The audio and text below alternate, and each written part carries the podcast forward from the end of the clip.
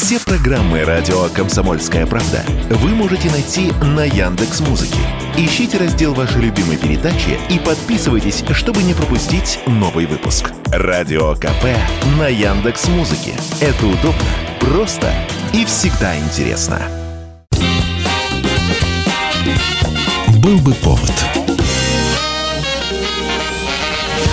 Здравствуйте, я Михаил Антонов, и эта программа «Был бы повод» 28 июля на календаре и рассказ о событиях, которые происходили в этот день, но в разные годы, ждет вас сегодняшняя передача. 1942 год, 28 июля. Выходит знаменитый сталинский приказ номер 227, который запрещает под угрозой расстрела любое отступление на фронте. Этим же приказом вводится определение штрафных рот и заградительных отрядов.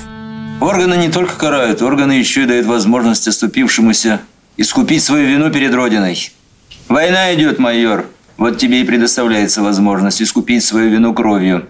Штрафбатом будешь командовать? Так ведь кадровым положено. А я разжалованный. У нас кадровых офицеров для кадровых частей не хватает. Да и кому охота штрафным отребьем командовать? Так что мы тут вполне устав нарушить можем. Ты-то сам как? Я готов. Это будут самые тяжелые дни Великой Отечественной войны. Да, Москву удалось отстоять, но фашисты рвутся на Кавказ к тамошней нефти. У берегов Волги идет сражение за Сталинград. Белоруссия, Украина в оккупации.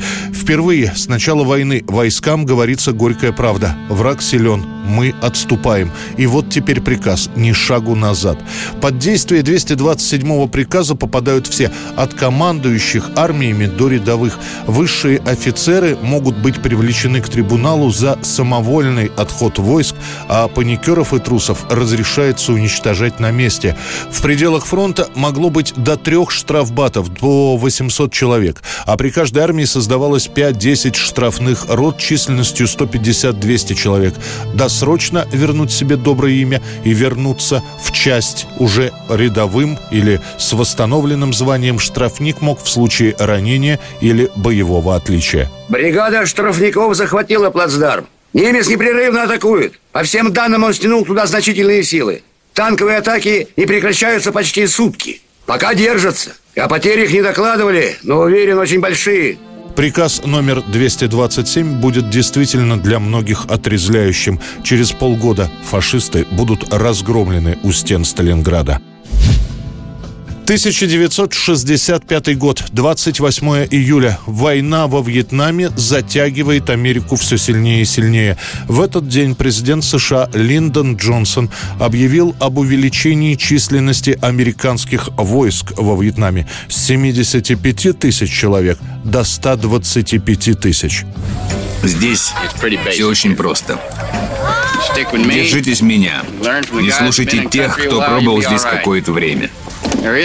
Предмет одежды, который отличает мертвого солдата от живого, это носки. Носки зеленого цвета. Держите ноги сухими.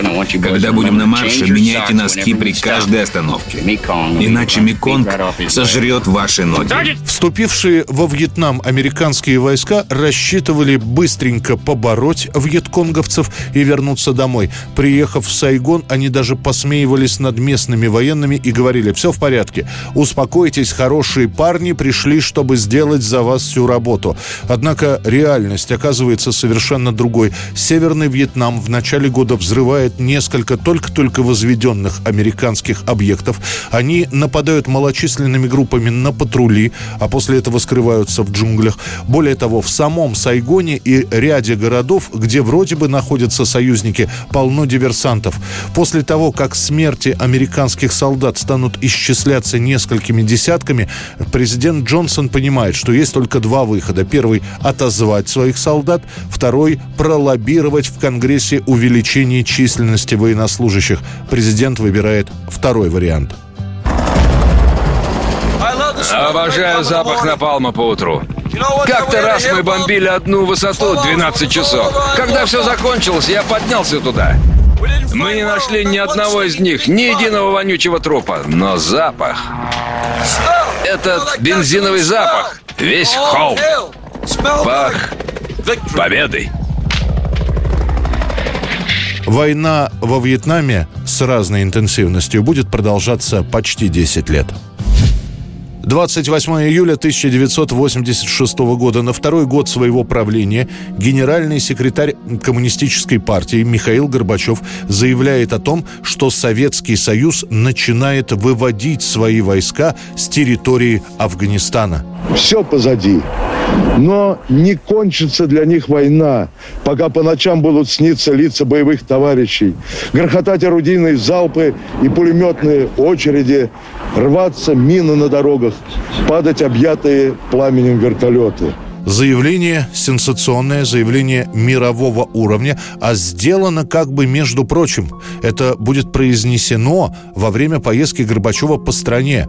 Выступая во Владивостоке, он говорит – до конца 1986 года 6 полков, один танковый, два мотострелковых, три полка противовоздушной обороны будут возвращены из Афганистана на родину вместе с стабильным имуществом и оружием. Эти подразделения вернутся в район своей постоянной дислокации на территории СССР, причем с таким условием, что все заинтересованные стороны смогут в этом убедиться. Говорят, что решение о начале вывода войск из Афганистана хоть и обсуждалось в Политбюро, но какого-то окончательного вердикта по этому вопросу так и не было вынесено. А слова Горбачева который принимает единоличное решение, удивляют очень многих военных.